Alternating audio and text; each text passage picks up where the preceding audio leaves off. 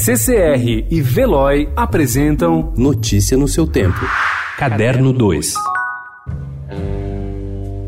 What is this that stands before me? Foi em uma sexta-feira 13. Um disco com capa meio esquisita, mostrando uma figura disforme que parecia uma bruxa ou uma assombração, lançado timidamente na Inglaterra. O nome do álbum era igual ao da banda e da faixa de abertura.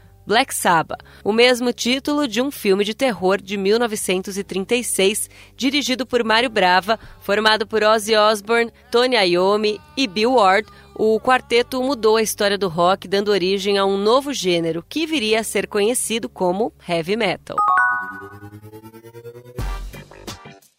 Ao ensinar aspirantes de dramaturgia, Michele Ferreira tem um conselho valioso. Se você vai escrever sobre o sol, não deve começar olhando para ele, ou vai ficar cego. A solução oferecida pela dramaturga é uma atitude menos ostensiva. Apesar de não ter seguido o próprio conselho, o espetáculo Eu Não Sou Harvey, que estreia nesta quinta no Sesc Pinheiros, em São Paulo, nasceu para ser uma peça também que vê o sol a partir de suas sombras. O solo com Ed Moraes e a Companhia dos Inquietos é capaz de renovar com humor e criatividade a maneira de se abordar figuras reais no teatro.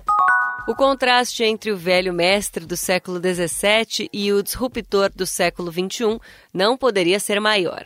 À esquerda, o altamente introspectivo Rembrandt de autorretrato com boina vermelha. À direita, atrás de um vidro de proteção, o que sobrou de Garota com Balão, de Bansky. O quadro foi manchete ao se autodestruir sensacionalmente em um leilão. Uma parte da tela destroçada balança tristemente abaixo da luxuosa moldura dourada. Rebatizado como Love's in the Bin, ou O Amor Está no Lixo, o resultado final está há quase um ano emprestado à Staatsgalerie Stuttgart da Alemanha.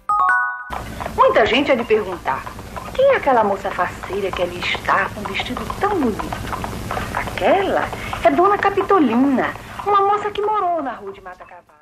Lígia Fagundes Teles integrou o conselho e presidiu a Cinemateca Brasileira em 1977. Seus créditos no cinema incluem os diálogos de Capitu, a adaptação por Paulo César Saraceni do romance Dom Casmurro. Sua grande literatura ainda estava por vir, antes do Baile Verde As Meninas. Lígia ganhou o Camões, quatro jabutis, entrou para a Academia Brasileira de Letras. Quando o Capitu foi feito, estava com 45 anos. Agora, com 96, Lígia recebe a homenagem em uma mostra que começa nesta quinta, na Cinemateca em São Paulo, devendo prosseguir até o dia 23. São 14 títulos, todos clássicos, e que promovem um verdadeiro passeio pelo cinema internacional. Os ingressos são gratuitos e deverão ser retirados no local com uma hora de antecedência. Notícia no seu tempo. Oferecimento CCR e Veloy.